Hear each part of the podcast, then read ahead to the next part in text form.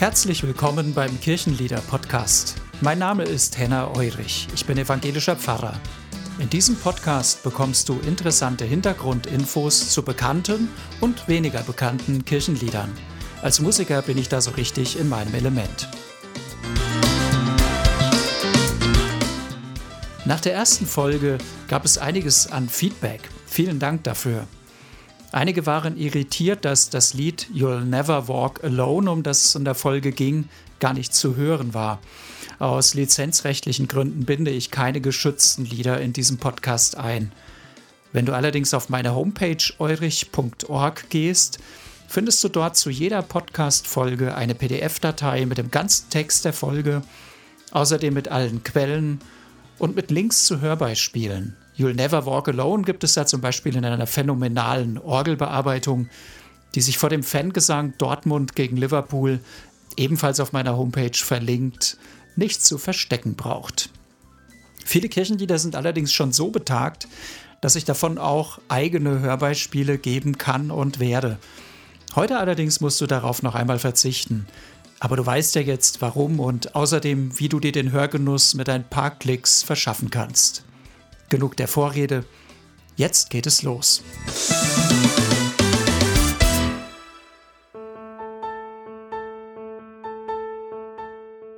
Worum es heute geht. Heute geht es um das erste Kirchenlied, das laut dem Theologen und Journalisten Andreas Malessa leichter mit Gitarre als mit Orgel zu begleiten geht und das es vor fast genau 60 Jahren sogar bis in die deutschen Singlecharts schaffte. Viel Spaß beim Zuhören. Die Story hinter dem Lied. In den 60er Jahren herrscht Aufbruchstimmung. Der 31 Jahre junge Pfarrer Günther Hegele schreibt einen Wettbewerb aus für neue Kirchenlieder. Hegele will erreichen, dass neben den traditionellen Chorälen endlich auch die moderne Unterhaltungsmusik Einzug in der Kirche hält.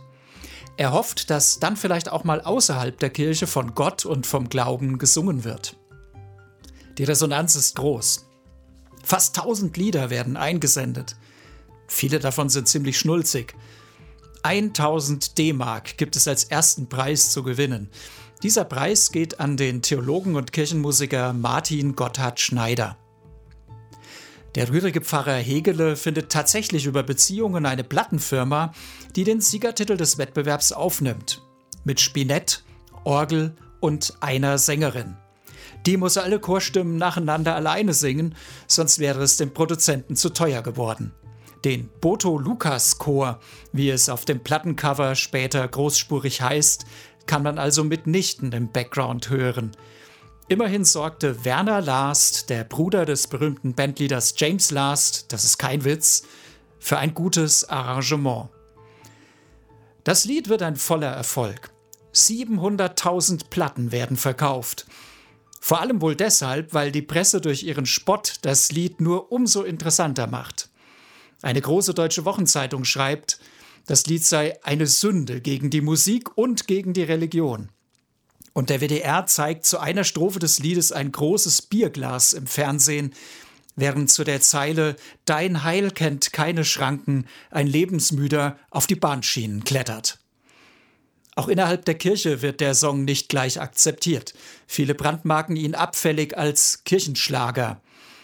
Allen Unkenrufen zum Trotz hält sich der Titel sechs Wochen lang in den deutschen Singlecharts. 1963 wird er auf dem Kirchentag in Dortmund von dem damaligen Popstar Ralf Bendix vor 16.000 Zuhörern live gesungen. Später machen die Ärzte eine Punk-Version draus und Mickey Krause zieht das Lied 2007 als Partysong auf. Bis in unsere Zeit schreibt der Titel immer noch Geschichte.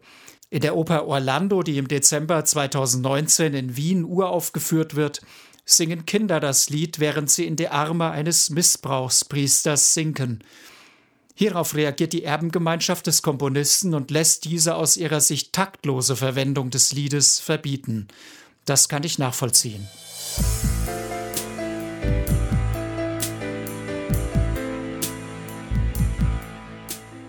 Der Komponist und Texter Martin Gotthard Schneider ist am 3. Februar 2017 im Alter von 86 Jahren verstorben. Im evangelischen Gesangbuch sind sechs Lieder aus seiner Feder enthalten. Alle Achtung. Für das berühmteste davon sage ich ihm heute einmal Danke. Und genau das ist auch der Titel dieses wohl bekanntesten neueren Kirchenliedes. Danke für diesen guten Morgen.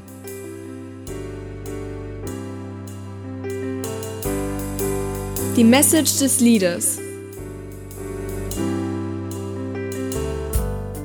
Danke. Dieses Wort kommt sage und schreibe 18 Mal im Text des Liedes vor. Ganz oft Danke sagen. Ich finde, das ist eine gute Übung, denn wer dankbar ist im Leben, der ist meist auch zufriedener, fröhlicher und ausgeglichener. Martin Gotthard Schneider sagt mit seinem Lied Für alles Mögliche Danke ein großes Danke an Gott. Danke für diesen guten Morgen.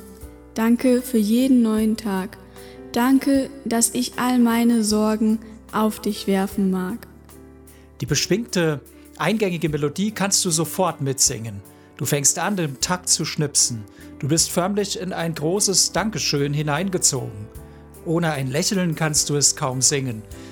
Diese Melodie verbreitet eine lebensbejahende, positive Stimmung.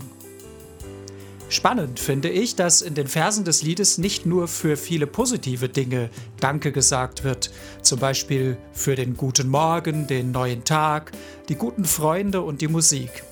Nein, es wird sogar für Dinge gedankt, die gar nicht nur positiv sind. Dass ich meine Sorgen auf Gott werfen kann, dass ich auch dem größten Feind verzeihen kann und sogar ein Danke für manche Traurigkeiten. Am Ende dankst du, wenn du dieses Lied bis zu Ende singst, sogar noch dafür, dass du überhaupt danken kannst. Und das finde ich wirklich bemerkenswert. Es ist keineswegs selbstverständlich, dass du danken kannst. Es fällt oft viel leichter zu klagen und zu jammern. An das Positive zu denken, erst recht in schwierigen Zeiten meines Lebens, daran zu glauben, Gott macht es gut mit mir, selbst dann noch Danke zu sagen, ich finde, das ist ein Geschenk. Es ist ein Geschenk, wenn ein Mensch sein Leben dankbar annehmen und bejahen kann. Auf der anderen Seite gehört aber auch ein Stück Übung dazu. Ja, du kannst das Danken üben. Zum Beispiel so. Wenn du jeden Abend die letzten fünf Minuten auf der Bettkante nicht deinen Sorgen widmest, sondern ganz gezielt überlegst, was war heute gut? Wofür kann ich heute Danke sagen? Du wirst feststellen, dass es selbst an den schlechtesten Tagen mindestens zwei, drei kleine Dinge gibt, für die du Danke sagen kannst. Danke für jedes kleine Glück.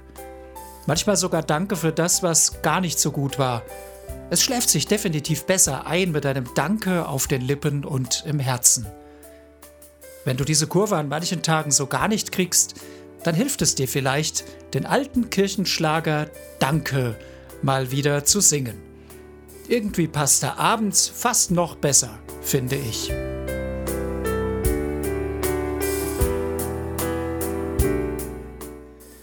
Und das war's für heute vom Kirchenlieder Podcast.